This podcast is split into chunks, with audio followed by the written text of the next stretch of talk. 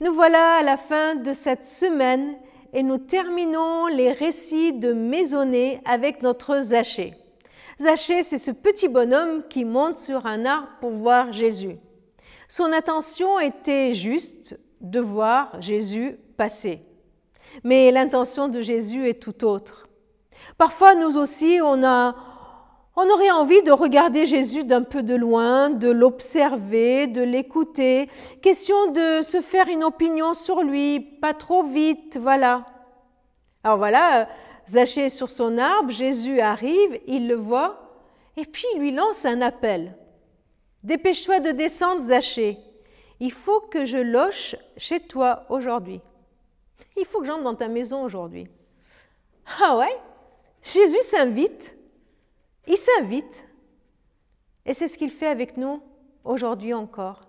C'est ce qu'il fait avec toi aujourd'hui. Jésus s'invite dans nos maisons. Il s'invite dans nos vies. Il vient vers nous en nous disant, je veux entrer dans ta maison. Je veux entrer dans ta maison, je veux entrer dans ta vie. Et une réponse doit être donnée à, cet appel. Zachée, lui, il se dépêche de descendre et il l'accueille avec joie. Je crois qu'il devait être le premier étonné, il n'en croit pas ses yeux ni ses oreilles. Il mesure la grâce, le cadeau que Jésus lui fait de venir chez lui. Parce que oui, c'est une grâce, c'est un privilège incroyable que Jésus veuille entrer dans nos vies, partager notre quotidien, alors que oui, nous n'en sommes pas dignes, pas plus que Zachée. Comme Zachée, nous aussi, nous sommes pécheurs. Comme Zachée, nous aussi, nous sommes pas dignes qu'il rentre chez nous. Il y a de quoi recevoir l'indignation des gens qui nous entourent. Comment est-il possible que Jésus entre chez un tel, chez une telle? Mais Jésus veut entrer dans la maison de Sagé. Et sa présence, et la présence de Jésus, change même notre Zachée. En présence de l'amour de Dieu, en présence de la grâce, de la bonté de mon Jésus, eh bien ma vie change, notre vie change. Et Jésus affirme, Aujourd'hui, le salut est entré dans cette maison, parce que tu es toi aussi, en parlant d'Azachée, un descendant d'Abraham.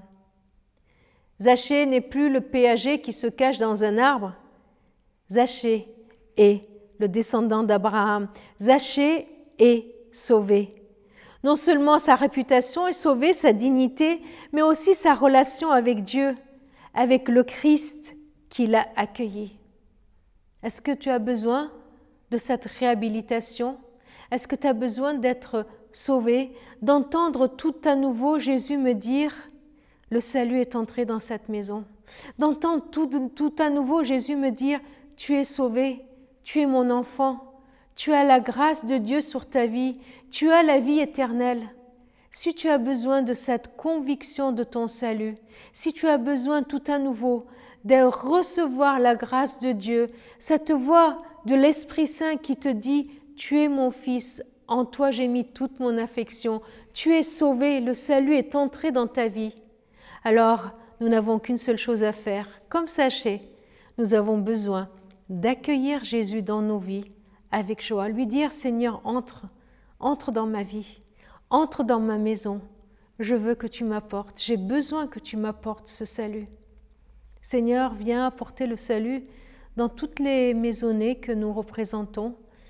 Viens confirmer dans nos cœurs, par ton esprit, qu'à la croix tu nous as sauvés, que tu as donné ta vie pour nous sauver, qu'à la croix tu as payé le prix pour nous pardonner, qu'à la croix tu nous as montré ta grâce incomparable, ta grâce extraordinaire, illimitée. À la croix tu nous as montré que cette grâce était pour chacun de nous. Alors Seigneur, je te prie d'entrer dans nos foyers, d'entrer dans nos vies, pour nous donner tout à nouveau la conviction de notre salut, la conviction profonde que nous sommes sauvés par ta grâce, par la croix. À toi Seigneur soit toute la gloire. Amen.